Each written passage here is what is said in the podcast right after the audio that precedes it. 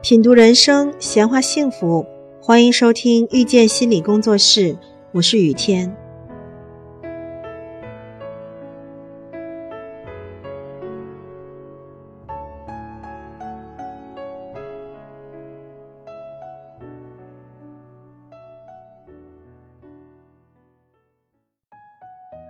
一个女生给我们留言：二十五岁，被困在一段感情里走不出来。怕失去今生最爱的人，想死，觉得只有死了，感情才能永恒。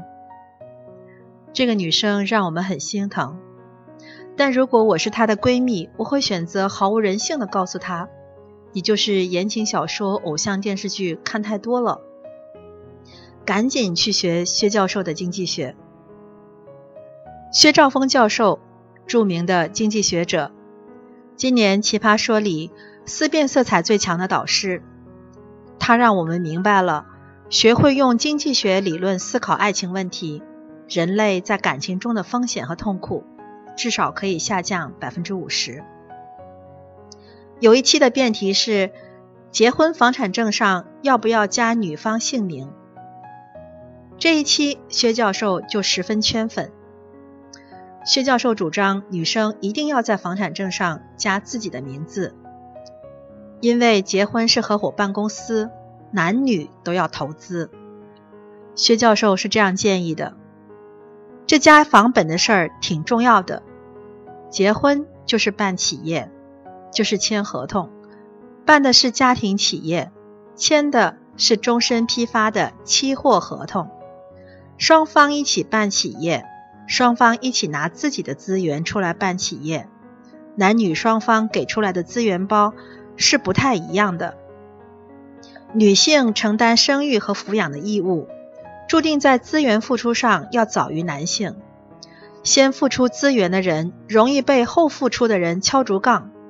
所以进入这段关系的时候，女方要求多一点抵押是没有错的。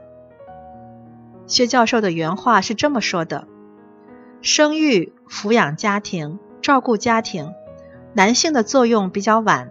大器晚成，三十岁、四十岁以后，一方做播种施肥，另外一方是负责收割。负责收割的那个人就比较容易敲前面付出的那个人的竹杠。进入这个关系的时候，如果要问男方给一点抵押，表示一下，给万一出了问题的婚姻做一点垫底，这有错吗？这没错。这是我的观点。不得不说，我们这些接受传统教育的女生，就算心里这么想，也很难说出来。在很长一段时间里，人们都认为女生应该把爱情放在第一位，谈利益就是势利拜金，不可爱。而薛教授告诉我们，女生要独立强大，首先就要敢于谈利益。你现在不谈，将来就会被敲竹杠。在婚姻里疙疙瘩瘩的夫妻，多半是因为不能正确、坦诚的讨论利益，计较得失。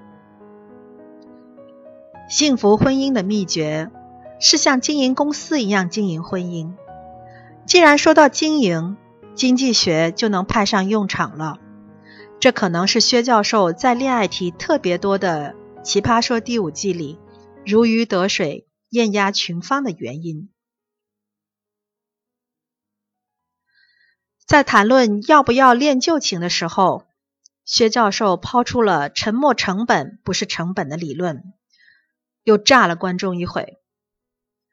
沉没成本是指一个人付出的无法回收的成本。我们在一段不合适的感情里浪费时间，或者分手后无法走出来，表面是旧情难忘。其实是舍不得自己曾经的付出，也就是沉没成本。但因为沉没成本不是成本，意味着它根本无法带给你收益。